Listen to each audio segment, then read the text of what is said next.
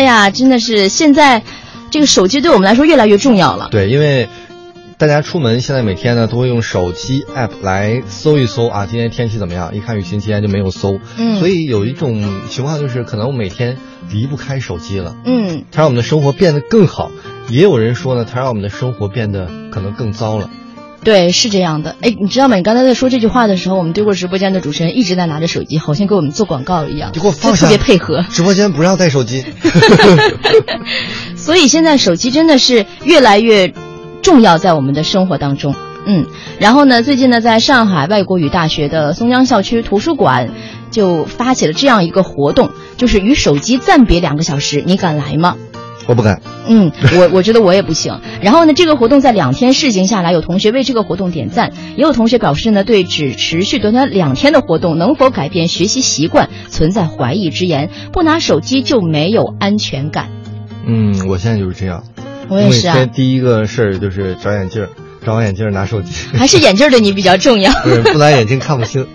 那不久前呢，在晚上七点到九点的时候，嗯上海外国语大学的这个图书馆大厅里呢，多了一样玩意儿，有一百零八个用来装手机的深蓝色小布袋，每个布袋上呢都贴了标有号码的小纸条。然后呢，记者就在现场看到前来自习的学生在进入图书馆后，都都要先乖乖的掏出手机登记，然后交给现场的工作人员看管，在无手机的状态下走入自习室来学习。啊，无手机你还还敢进入自习室？没手机你进自习室干嘛去了？对呀、真是的，你看我们都搞不懂。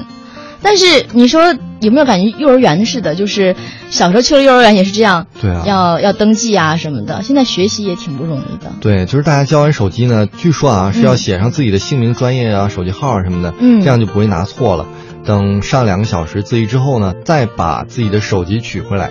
有的学生就表示了啊，这是所谓的好学生和学霸。嗯人家说了，没手机挺好的，学习不会受干扰。嗯，但是呢，有一个啊小李同学，在考研的时候就一定要带着手机，带着杂志。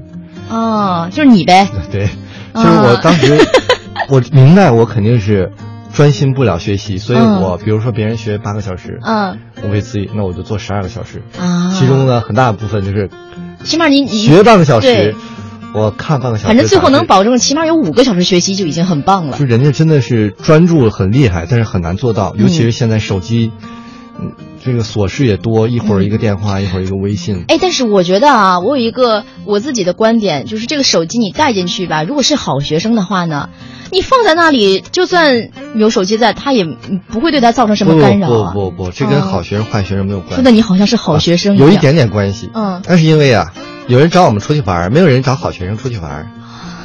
哎，好像有点道理哎 都知道他们在上自习，哎，你还挺有经验的，你研究生真没白上，我就学点这个东懂。得挺多。但是你看刚才，我觉得有一个特别好玩的，就是它可以，你比如说哈、你把这个手机放在那个小袋儿里，然后你就去学习了，到时候呢你就出来拿号码。万一有个拿错的时候怎么办？万一拿错的是一个特别帅的一个师哥的手机啊，那你就赚了。啊，这不就赚了吗？这不就一段美好的姻缘就开始了吗？哎，所以啊，我突然想啊，今天听我们这个节目的这个学校的学生都有福了，教给大家一个、叫什么？泡妞锦囊，就是大家不去上自习，你就在门口看着 哪个女生好看，你就记下他那个搁手机的那个袋儿，哎，对。然后你就把她故意拿错，对，你就等着吧，对，人家马上就会就举报你。离报警不远了。对，呃，但是也有也有很多人提出了疑问了。你看，就像我们刚才说的，有人故意给你拿错了，就说将手机交给他人是否安全呢？然后记者就在现场观察发现，这次的这个活动当中呢。嗯有四成的使用的是价格不菲的这个水果味儿的手机，然后加之参与学生各自去自习室后无法直接看着自己的手机，万一丢了怎么办呢？就更学不好了，因为心里很焦虑，不对会有人拿错我的手机吧？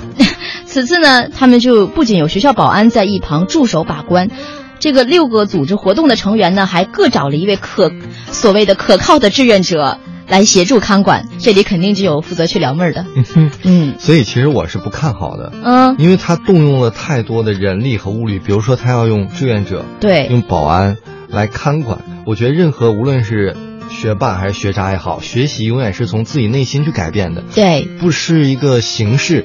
呃，交完手机了就会好，因为我跟大家啊，我发誓，嗯当年我上学的时候，嗯还没有智能手机呢，嗯我们玩打飞机也能玩一个小时。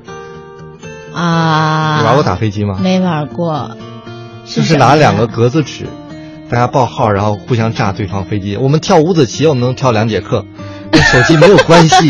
相信我，各位老师。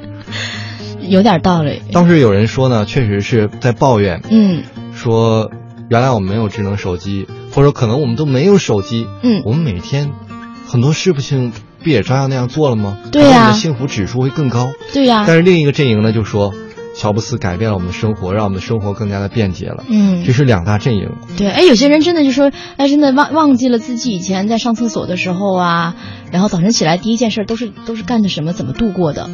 那个时候，我，不是智能手机的时候，早晨起来应该会看看有没有人给我发短信吧，然后看看今天天气怎么样，然后刷一下那个，好像很多人给你发短信似的。呃，有没有的先搁一边，我得先看看。确实，嗯，那时候可能是没有手机的话，起床第一件事儿，嗯，想一想，要不我再睡一会儿吧。不，你永远都是先拿眼镜儿。我也不是生来就近视的好不好？